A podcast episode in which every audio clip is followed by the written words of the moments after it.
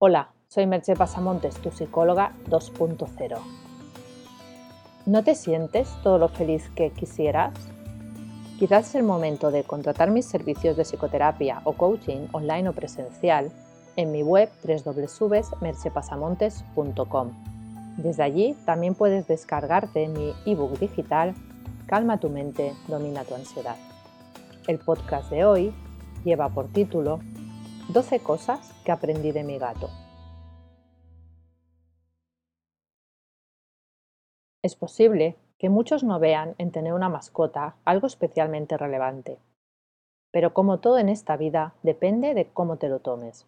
Para mí, adoptar a mi gato, Sammy, fue incluir a un miembro más en mi familia. Y así lo trato y así lo vivo. Y de esa interacción ha surgido una vivencia y un aprendizaje que ahora os quisiera transmitir.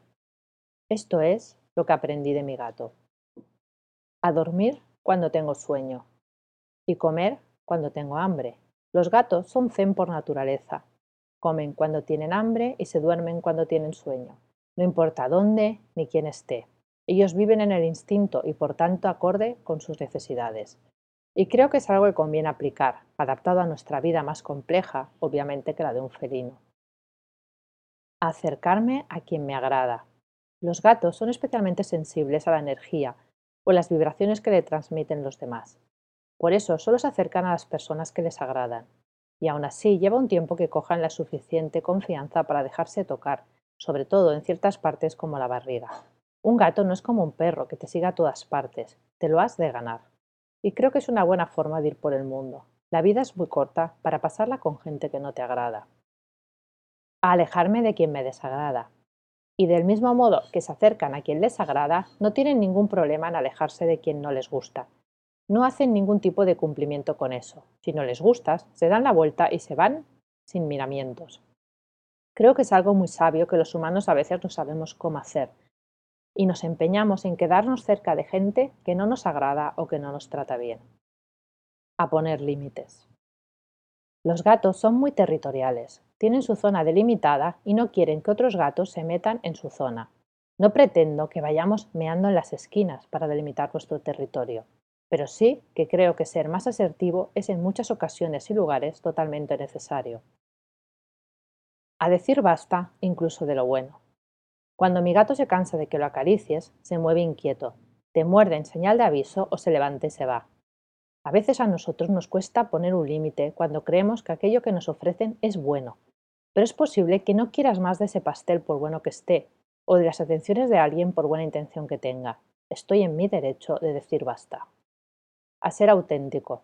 Por todo lo dicho anteriormente, es obvio que el gato es quien es, sin disimulos. No está en su naturaleza hacer un papel, ni siquiera para conseguir algo.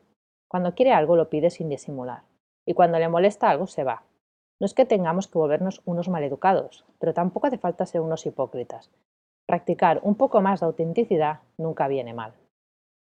A estirarme sin vergüenza. Cada vez que Sammy se despierta, se despereza a placer. Y esa capacidad de estirarse y no estar embarado ni encorsetado me parece admirable, y es muy sano para nuestro cuerpo y nuestra mente. A estar relajado. Cuando Sammy duerme, duerme, totalmente relajado, y eso nos enseña que hay momentos en que hay que soltar el control. Totalmente. Las preocupaciones pueden quedarse en la mesita de noche. Lo que se tenga que resolver puede resolverse al día siguiente. Solo hay que soltarse y dormir profundamente. Aceptar a los demás como son. Un gato es como es. No es un perro que te sigue y te obedece. El gato va a su aire y se acerca cuando quiere. Y así es como has de quererle, tal como es. Y como has de querer a las personas, tal como son, sin querer cambiarlas. Puedes alejarte de quien no te agrade, pero acepta a quien te agrade como es. A conectar más con mis emociones. Con los animales es más sencillo experimentar un amor incondicional que con las personas. No suelen existir sentimientos contradictorios como los que nos encontramos en nuestras relaciones. Y puede ser un buen modo de ensayar ese amor incondicional que a veces nos cuesta tanto de expresar. Y también el amor compasivo a ser más empática. Como es obvio, mi gato no habla, pero se expresa de mil maneras. Y como sucede con los niños pequeños, Tienes que aprender a entenderlo sin palabras, y eso afina tu capacidad de ser empático y de percibir el lenguaje no verbal. Y por último, a ver a los animales como iguales. Cuando convives con un animal, vas a ser un miembro de tu familia, salvo para algunos innombrables que son capaces de abandonarlos en una carretera. Empezamos a verles como seres que sufren y que tienen a su manera emociones, y eso te hace ver al resto de los animales en la misma categoría, y a preocuparte por su sufrimiento, porque como dijo Gandhi, un país, una civilización, se puede juzgar por la forma en que trata a sus animales.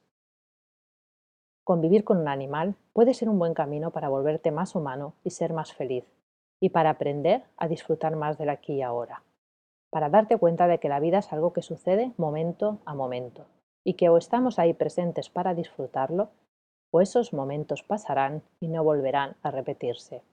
Carpe diem. ¿Convives tú con algún animal?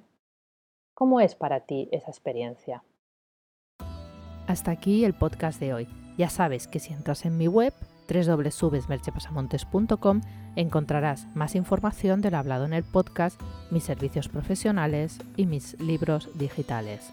Te espero, como siempre, en el próximo podcast. Bye bye.